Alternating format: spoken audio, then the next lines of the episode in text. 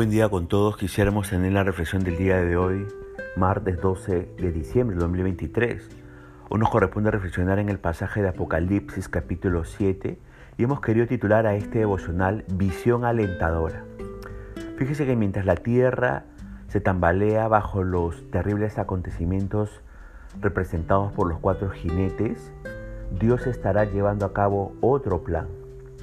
Mientras el mundo se estremece bajo el peso del juicio, Dios continuará mostrando su misericordia. El capítulo 7 se interpone entre los sellos sexto y séptimo y nos introduce a dos importantes grupos de creyentes. Este capítulo responde a la pregunta al final del capítulo 6, ¿quién podrá sostenerse en pie? Los que son descritos en este capítulo podrán sostenerse en pie en el sentido de que serán preservados para entrar en el milenio con Cristo.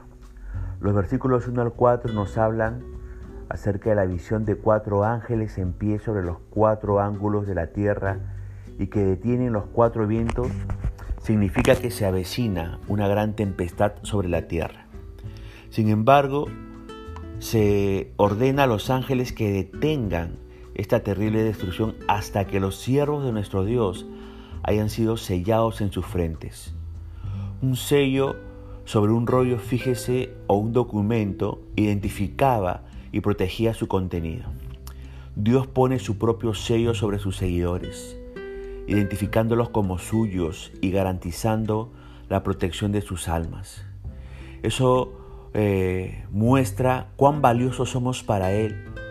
Nuestro cuerpo puede ser golpeado, mutilado o incluso destruido, pero nada podrá dañar nuestra alma cuando hemos sido sellados por Dios.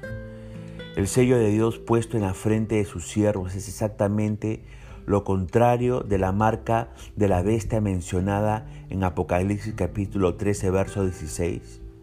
Estas marcas ubican a la gente en una de dos categorías diferentes, entre los que le pertenecen a Dios o los que le pertenecen a Satanás. Luego son sellados 12.000 de cada una de las doce tribus de los hijos de Israel. Los versículos 5 al 8 nos dicen que los 144.000 son evidentemente creyentes judíos, no miembros de alguna secta gentil del siglo XX. El número 144.000 es 12 por 12 por mil, por lo, que, por lo que simboliza totalidad. Todos los seguidores de Dios serán llevados a salvo a Él. Ninguno será pasado por alto ni olvidado. No dice que 144 mil personas tendrán que ser selladas antes de que venga la persecución, sino que cuando empiece la persecución, los fieles ya habrán sido sellados, es decir, ya, habrán sido marcados por Dios y permanecerán fieles a Él hasta el fin. Dos tribus están ausentes de la lista, Efraín y Dan. Quizás sean omitidas porque fueron líderes en la idolatría. Algunos piensan que el anticristo provendrá de la tribu de Dan, según Génesis 49, 17. Las tribus de José y Leví se incluyen en la lista en la que José indudablemente toma el puesto de su hijo Efraín. El versículo 9 nos dice que la gente descrita en esta sección son gentiles de todas las naciones, tribus, pueblos y lenguas. Aparecen delante del trono y en la presencia del Cordero cubiertos de ropas blancas, es decir, esas ropas blancas son las acciones justas de los santos, según Apocalipsis 19:8. Y aparecen sosteniendo palmas, que son un símbolo de victoria. El versículo 10 nos muestra que esos son gentiles que serán salvados durante la gran tribulación por haber confiado en el Señor Jesucristo. En su cántico celebran su salvación y la atribuyen a su Dios y al Cordero.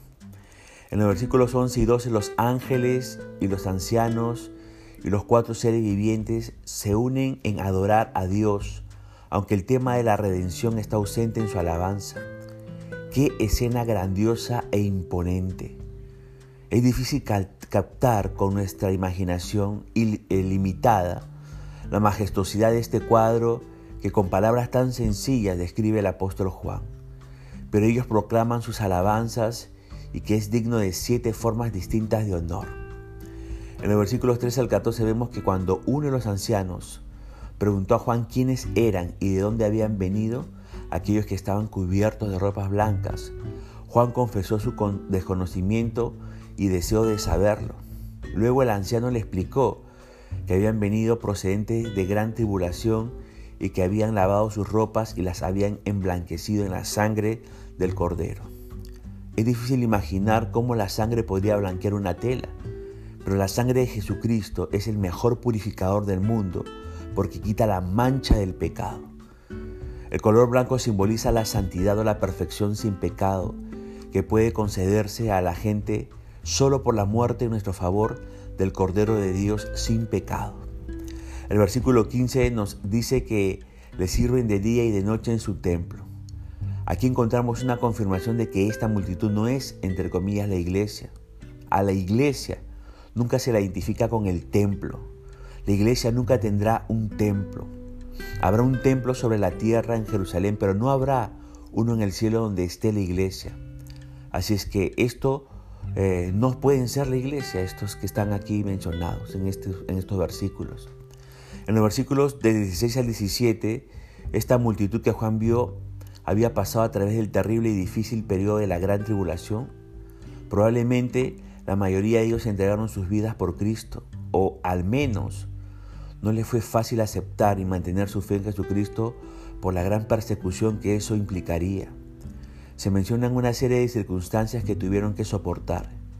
Ellos ya no pasarían más hambre o sed, ni tendrían que soportar más el calor del sol.